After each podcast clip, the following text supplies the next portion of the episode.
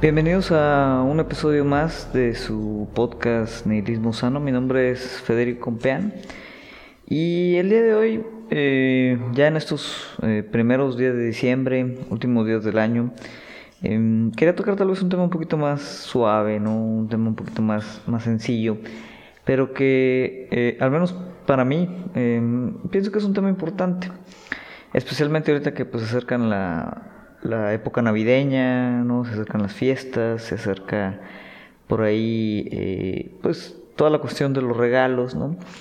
Y mm, eh, muchos, ¿no? Jóvenes y no tan jóvenes, em, de entre los regalos que van a estar buscando este año, pues son videojuegos, ¿no?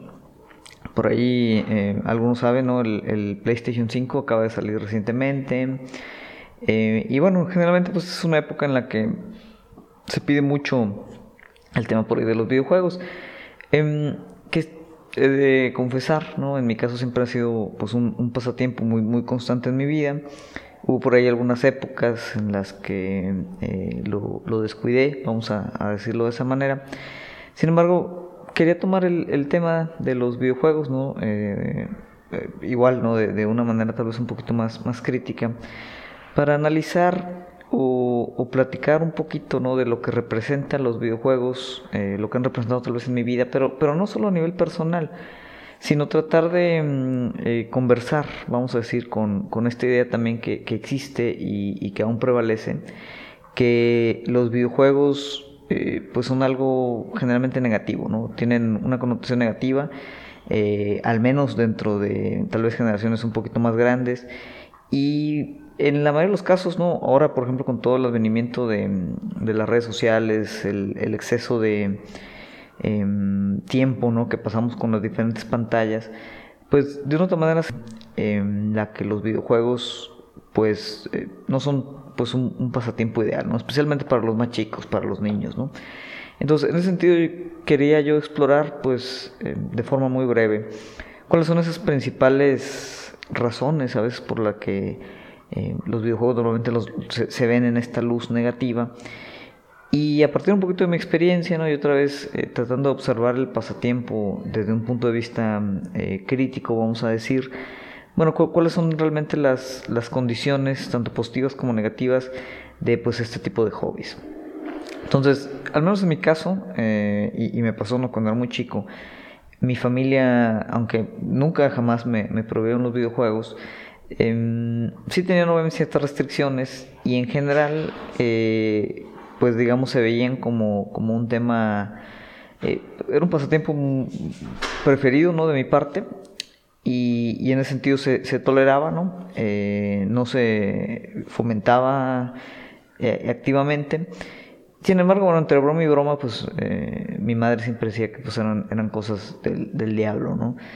Em, obviamente yo puedo entender de dónde venía el, sentimiento de, de, de, mi mamá, em, principalmente pues de, que pues su relación con la tecnología pues nunca fue la mejor. Em, obviamente para, para, ella y su generación pues era difícil a veces entender dónde estaba la, eh, la magia o el chiste de, pues ver por ahí un monito brincar, eh, morirse una y otra vez.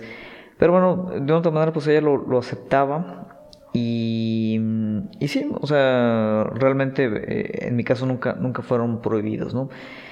Sin embargo, bueno, eh, así como en mi caso pues era más o menos neutral, así había otros eh, compañeros, otros amigos que sus padres en ese momento pues tenían tal vez una, una postura un poquito más fuerte respecto a, al acceso que hay de los videojuegos y actualmente, ¿no? hay muchos padres de familia, mucha gente que está abiertamente en contra de que, de que sus hijos tomen los videojuegos como pues un, pasatiempo como cualquier otro, ¿no? Como hacer deporte, salir a jugar a la calle, em, leer algún libro, etcétera, etcétera, ¿no? Una de las principales objeciones siempre ha sido em, el tema de la, de la violencia. Yo, yo, creo que es el elemento principal por el que muchas personas no les gustaría o prefieren que, que pues así que sus hijos no se acerquen a ese tipo de entretenimiento. Y es una realidad, ¿no? Que mm, los videojuegos, aunque al principio empezaron como una especie de, mm, de, juego eh, infantil o orientado a niños, eh, o al menos, bueno, así se empezó a comercializar, más que todo cuando empezaron las consolas, ¿no? Pero la historia de los videojuegos es muy amplia y, realmente siempre empezó como una especie de pasatiempo, pues para todas las edades.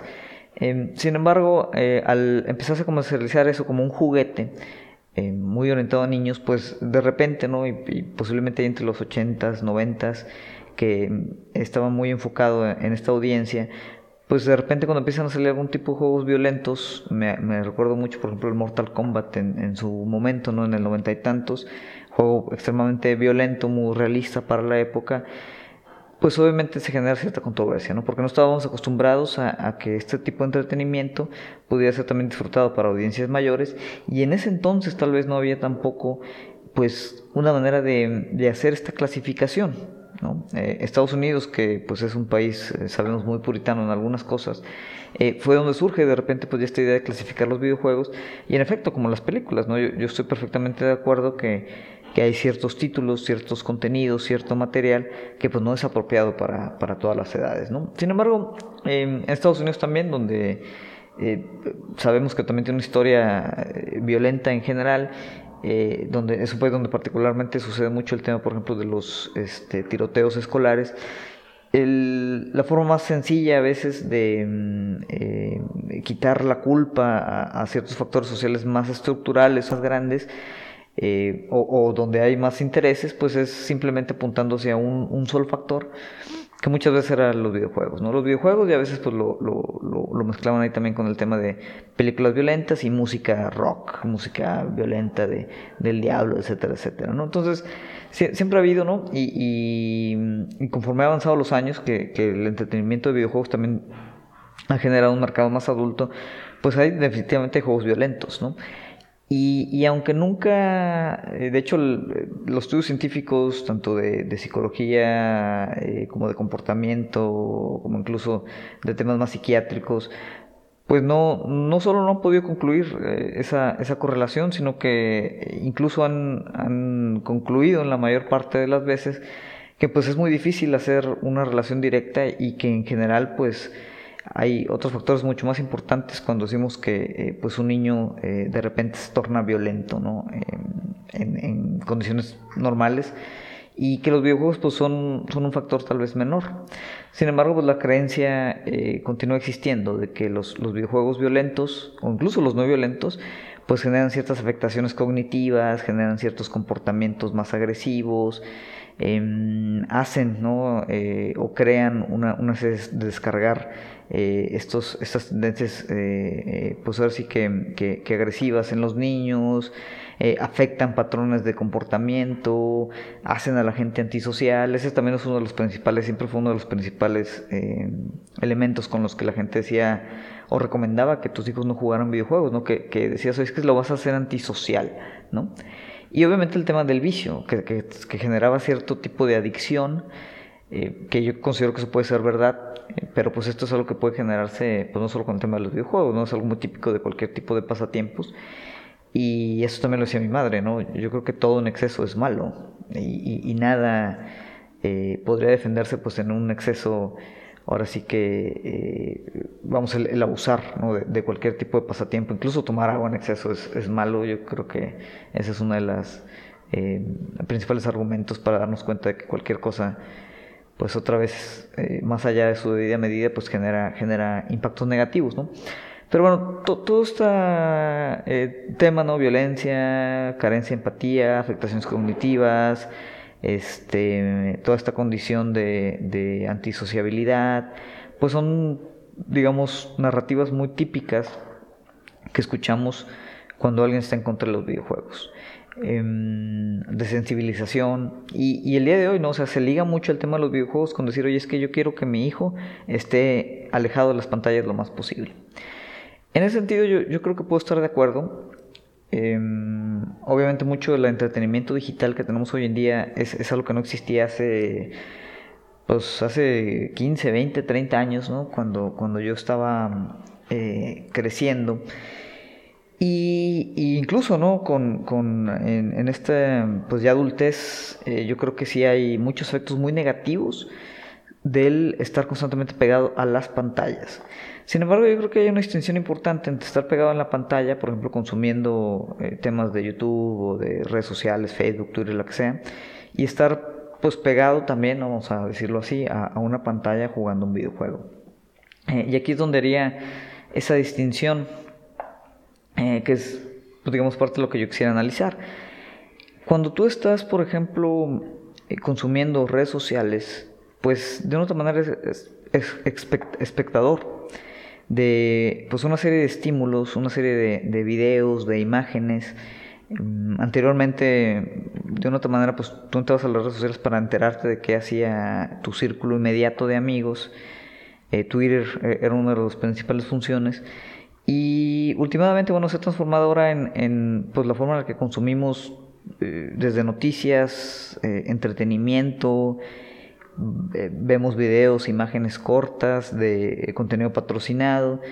realmente lo que consumimos inmediatamente en redes sociales, pues ya muy poco tiene que ver con, con, lo que hay en ese círculo inicial, ¿no? De amistades o, conocidos, y más con, pues otra vez, una serie de, cuestiones, pues vamos a llamar de entretenimiento masivo, corporativo, eh, obviamente los algoritmos son los que definen eh, o, nos nutren ¿no? de cosas ahí para mantenernos pegados. Y pues es un tipo de, consumo que, mm, que, es también un tipo de trabajo, ¿no? En el que, como habíamos dicho en otros episodios, bueno, vamos generando cierta cantidad de información que obviamente sirve a cierta cantidad de, de empresas, de corporaciones y de intereses para eh, pues seguir vendiéndonos cosas, seguir manteniéndonos pegados y, y, bueno, hay gente obviamente por lo mismo que está siendo muy millonaria de, de todas esas eh, interacciones. Pero en resumidas cuentas, y, y es aquí donde quiero hacer yo la distinción, cuando estamos consumiendo eh, cosas en redes sociales o en la pantalla, pues es otra vez un consumo pasivo. ¿Qué quiere decir? Que incluso aunque estemos em, activamente concentrándonos en lo que estamos consumiendo, que cada vez es más complicado, pues la pura naturaleza de, la transacción ahí de atención eh, en el que consumimos videos cortos, no eh, reaccionamos en, posts eh, también muy, muy etéreos, ahí muy fugaces, pues, pues son pequeñas microinteracciones en las que obviamente hay muy poco enfoque, estamos simplemente pasivamente recibiendo toda esa información, absorbiéndola, ni siquiera estamos razonándola muchas veces o reflexionándola. Entonces es, es una especie de, mm, de interacción yo creo que bastante detrimental tanto para nosotros, ¿no? O sea, para nuestros elementos cognitivos ahí sí, como en general, eh, pues para lo que podemos sacar de, un tipo de interacción de, ese estilo. ¿Cuál es la diferencia cuando, por ejemplo, en vez de estar cinco horas viendo Facebook, me paso cinco horas jugando videojuegos, ¿no? Que muchos ya, eh, la sola idea de, pasar cinco horas jugando videojuegos ya se les hará excesiva. Sin embargo, yo creo que la mayoría de nosotros pasamos alrededor de 3, 4 horas al día, ¿no? En el teléfono celular que será el sereno que es en WhatsApp de trabajos o correos o lo que sea, pero pasamos buena cantidad de horas ¿no? pegados a nuestro, a nuestro teléfono.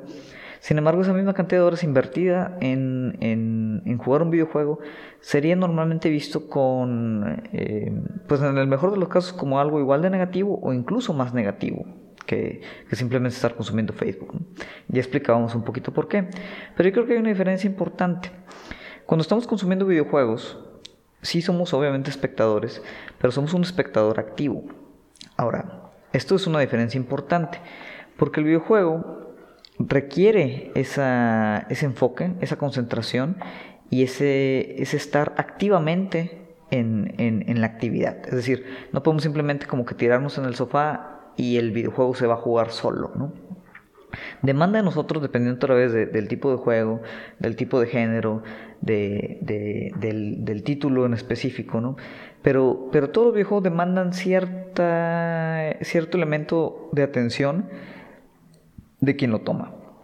Y eso es bien importante, porque yo creo que es muy diferente estar pegado a una pantalla, eh, básicamente dejándonos llevar, dejándonos ir en una inercia em, intelectual, vamos a llamarle, de otra manera pues estar participando activamente de, un, reto, una historia, una trama, em, un, tipo de, habilidad que obviamente hay una, gran variedad y, en, en, su momento yo creo que tal vez no lo era, pero ahorita los videojuegos yo creo que eh, se encuentran a la par con, con, las películas al menos en cuanto a ser vehículos incluso artísticos eh, y en algunos puntos, y, hay videojuegos que yo creo que, que, sí pueden llegar a ese nivel, vehículos literarios. Entonces, ahí es una distinción importante, ¿no? Es, estar activamente en, en, en, el videojuego, demanda ciertas cosas que simplemente el, consumo pasivo de redes sociales, por ejemplo, o de televisión incluso, no demanda. Mm, hablábamos, eh, creo, o, lo mencionábamos, eh, ahorita hay una especie también de, de resurgimiento de como este tipo de televisión de fondo, ¿no? Eh, televisión de ruido en el que eh, pones una serie que no ocupa estar poniendo mucha atención, que es medio simplona, tiene personajes eh, relativamente fáciles de entender, entonces tú puedes relajarte, verla, estar un poquito en el celular, no necesitas ni siquiera meterte mucho. Hay series también muy demandantes, ¿no? Que requieren tu concentración, requieren tu reflexión, te hacen pensar, te hacen sentir, ¿no? Películas también, que yo creo que también son vehículos importantes de entretenimiento. Pero yo creo que el videojuego por, por eh, default, vamos a, decirle, eh, opera en, en, esa, en esa frecuencia. De forma que eh, con ello hay muchos beneficios o muchas cosas que el videojuego hace que otro tipo de entretenimiento no. de entrada, y otra vez depende mucho del tipo de videojuego, ¿no? Pero, pero sí hay eh, cosas importantes que cognitivamente eh, mejoran y, contradicen un poquito la narrativa típica de, de, por qué son negativos los videojuegos. Eh, hay elementos en general que mejora, por ejemplo, el tema de coordinación, coordinación de, de este, pues así que motriz, coordinación de la vista, este, mejora obviamente elementos de resolución de problemas, porque pasar un videojuego, y hay videojuegos muy muy complicados, videojuegos también de estrategia. Al final, terminar un videojuego requiere o demanda ciertas habilidades de, resolución de problemas, ¿no? que eso normalmente no lo haces cuando estás viendo, por ejemplo, una película. En muchos videojuegos también, por ejemplo, eh, mejoran el, el tema de la memoria. ¿Por qué? Porque otra vez estás activamente en una historia que depende de ti tienes que recordar no solo los controles, tienes que recordar elementos de la historia, tienes que recordar eh, pues elementos de las mecánicas mismas, tienes que recordar, por ejemplo, eh, a veces eh, algún mapa, alguna orientación. Em, y eso también lo que comentábamos, ¿no? Mejora el tema de atención, el tema de concentración. Puedes aprender cosas. Porque a pesar de que muchos de los videojuegos se desarrollan en, en, cuestiones de, ficción, pues como toda ficción, ¿no? Se, se aterriza en una realidad en la que pues de repente puedes aprender eh, eh, cosas, eh, incluso habilidades. Yo por ahí siempre platico la anécdota de que mm, a mí me sirvió mucho cuando yo estaba aprendiendo inglés cuando era muy chico, jugar videojuegos que tuvieran bastante texto, que era texto que, que realmente yo no entendía, pero era importante leerlo y tratar de entenderlo para seguir avanzando en el videojuego. Entonces yo tenía por ahí un, una, algunos se acordarán, ¿no? es, es, un tipo de, de calculadora eh, traductora, ¿no? Em, eran de varias marcas, eh, la mía era, creo que era una Sony, eh, es, un, un, elemento muy viejo que ya ni siquiera existe, pero tenía ahí un diccionario yo creo que de no más de 300, 500 palabras, ¿no? Que tú ponías en español y te, lo, te lo traducía al inglés y viceversa, ¿no? Entonces, yo, por ejemplo, jugando ese videojuego que tenía mucho texto, trataba, había palabras que yo entendía, muchas palabras que no, las que no las trataba de poner ahí en el traductor. El traductor a veces tenía la palabra, a veces no, pero ahí iba armando yo como el rompecabezas de la historia, de, las pistas, de lo que me, requería el videojuego. Y, y, de repente, ¿no? Al final de, de, esa experiencia, pues resulta que había aprendido eh, pues, un vocabulario extenso y había empezado también a aprender pues sintaxis de oraciones, eh, la misma estructura. Entonces, no voy a decir que aprendí inglés únicamente a través de los videojuegos, ¿no? Las películas también jugaron ahí algo importante, además de obviamente las clases a las que, a las que atendía, pero, pero era una fuente de, de aprendizaje, ¿no? Em, mejora también tu habilidad en, en, el multitasking y, y crean o no, y, creo que ahora esto es, es, es mucho más real ahorita que de lo que lo era antes, mejora también condiciones sociales. En mis tiempos, pues no, no había, cuando los videojuegos empezaban, eh, pues no había ni siquiera internet. Básicamente sí había temas de multijugador, pero pues eran locales. Sin embargo, eh, ahí también se generaban este, cierta, em, eh, cantidad de interacción no interesante con hermanos, con primos, este, con amigos, en los que te, juntabas en casa de alguien y jugabas videojuegos también. Se generaba toda esta mecánica a veces de las retas, por ejemplo, ¿no? en las que tú tenías que esperar tu turno, eh, había ciertas reglas, sabías que tenías de repente que entregar el control, tenías que compartirlo con tus primos más chicos, con tu hermana más chica. Entonces, incluso ahí, que, el elemento social, vamos a decir, era, limitado, sí había cierta, cierta cantidad de interacción. Yo jugaba mucho, eh, tuve la suerte también de poder jugar ahí con, mis papás. Por ejemplo, mi mamá, pues dentro de, su eh, adversión que tenía hacia los videojuegos, pues el Tetris le gustaba, ¿no? Entonces, por ejemplo, pues jugábamos Tetris con ella, eh, jugamos ahí algo de Mario Kart con mi papá. Eh, entonces generaba también, ¿no? Ciertas dinámicas sociales interesantes dentro de la familia. Viene eh, el, em, el, internet, la, conectividad y, de repente pues te permite no solo interactuar ¿no? Con, con, gente muy lejos en otros países y algo que antes era impensable y ahora es de lo más común del mundo, sino que se empiezan a generar incluso también comunidades. Yo hace más de 10 años jugaba eh, un videojuego que algunos conocerán, eh, muy popular, que, es el, World of Warcraft. Ese videojuego todavía existe incluso, ¿no? se siguen saqueando expansiones. Y era un juego que tenía un componente, pues otra vez, de masivo, ¿no? Era un, RPG masivo en línea. Entonces interactuabas tú constantemente con gente, ¿no? Tanto en, instancias muy particulares como incluso en, en, en grupos completos, organizaciones completas que se hacían. Mucha gente le da lo Em, digo, ahí practicaba también el inglés, porque para comunicarme con, con la gente ahí en el juego, eh, pues tenía que hablar el inglés. Entonces era una oportunidad que me daba de, de ponerme un micrófono, conectarme con gente eh, en otros lados del mundo y, tratar de comunicar y coordinar eh, un juego eh, hablando y expresándome en inglés. Entonces, por ejemplo, ahí también eh, pues me ayudaba a desarrollar ese tipo de habilidades. Y mucha gente le da risa porque ahí, bueno, em, en, en, algún momento tenías que coordinar, incluso éramos más de 40 personas que entraban por ahí a un calabozo y teníamos que derrotar a varios jefes y, y eran retos importantes que, que requerían la coordinación de varias clases, varias gente. Y, lo hacíamos todo a través, obviamente, de, de, esta interacción así eh, platicada, pero había toda una organización detrás, ¿no? O sea, nos preparábamos antes, hacíamos estrategias, eh, había, había incluso eh, un tipo de organización, vamos a decir, jerárquica, entrevistamos gente para ciertos roles, este, hacíamos obviamente eh, eh, cierto eh, control de, de, inventarios de los recursos que teníamos, los asignábamos, había obviamente un equipo titular, había este, pues equipos sustitutos, coordinábamos pues cómo medir el desempeño de cada quien en, en, ese tipo de eventos, entonces todo ese tipo de cosas que, que parecieran incluso cuando las describimos que estamos hablando de, pues, de, de, una coordinación ahí de recursos humanos, pues incluso ese tipo de cosas se podían practicar y, te demandaba practicar cierto tipo de videojuegos, ¿no? Había por ahí, y todavía existen, ¿no? Videojuegos de simulación en los que, eh, eh, de los más populares era el SimCity, donde tenías que construir una ciudad.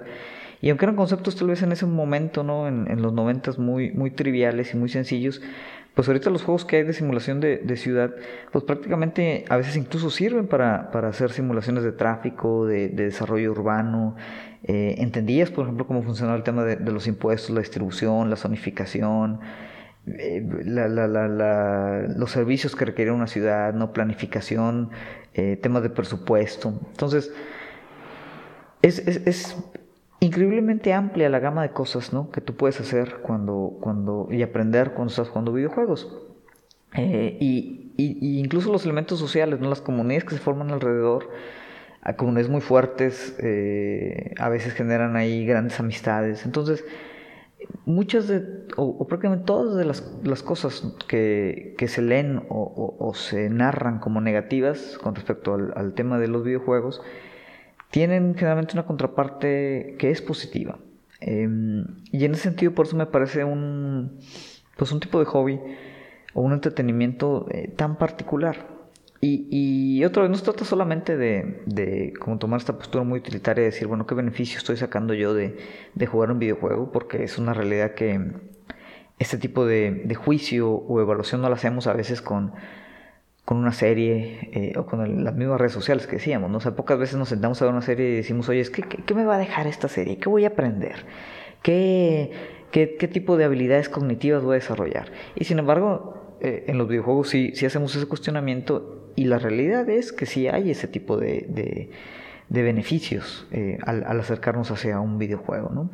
Y, al final, y, yo creo que esto es algo que, que hoy más que nunca lo, lo podemos ver, el, el videojuego y, y, muchos son un vehículo extremadamente sofisticado de expresión artística.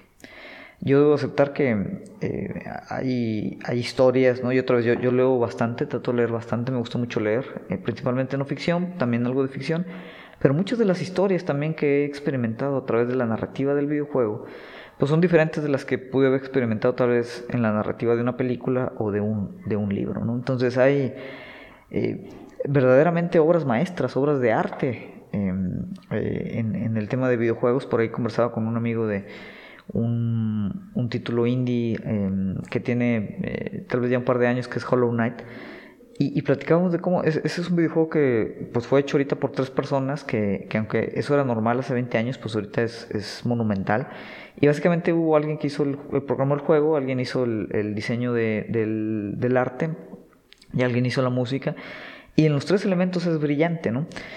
Y, y te lo empaquetan en, en en una narrativa, te lo, te lo entregan en, en, como este vehículo, eh, como lo decía, ¿no? prácticamente literario, que se experimenta de principio a fin y que cuando terminas te cambia, ¿no? O sea, sí, sí te deja un, un, unas cuestiones diferentes como cuando lees un buen libro, ¿no? O sea, te, te, te permanece contigo eh, después de, de, apagar la consola.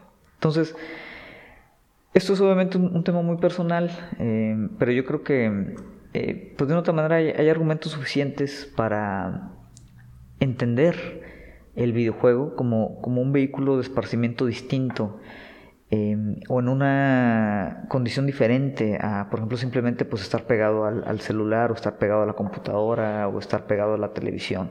Entonces, yo lo único que, em, y, con lo que me gustaría cerrar eh, este, de este tema, que como les decía, pues es un tema tal vez un poquito más suave, no no nos vamos a meter ahora en, eh, a muy a profundidad de, la filosofía de videojuegos, aunque muchos juegos, y también habría que mencionarlo, tienen eh, varias condiciones filosóficas importantes o interesantes de analizar, pero al final el, mensaje aquí es, es que cuando evaluemos o cuando escuchemos retóricas como estas, ¿no? no solo los videojuegos, ¿no? en general, de que algo es negativo, de que algo es malo, de que algo es intrínsecamente Em, eh, dañino para eh, tanto la infancia como para los jóvenes como para los adultos.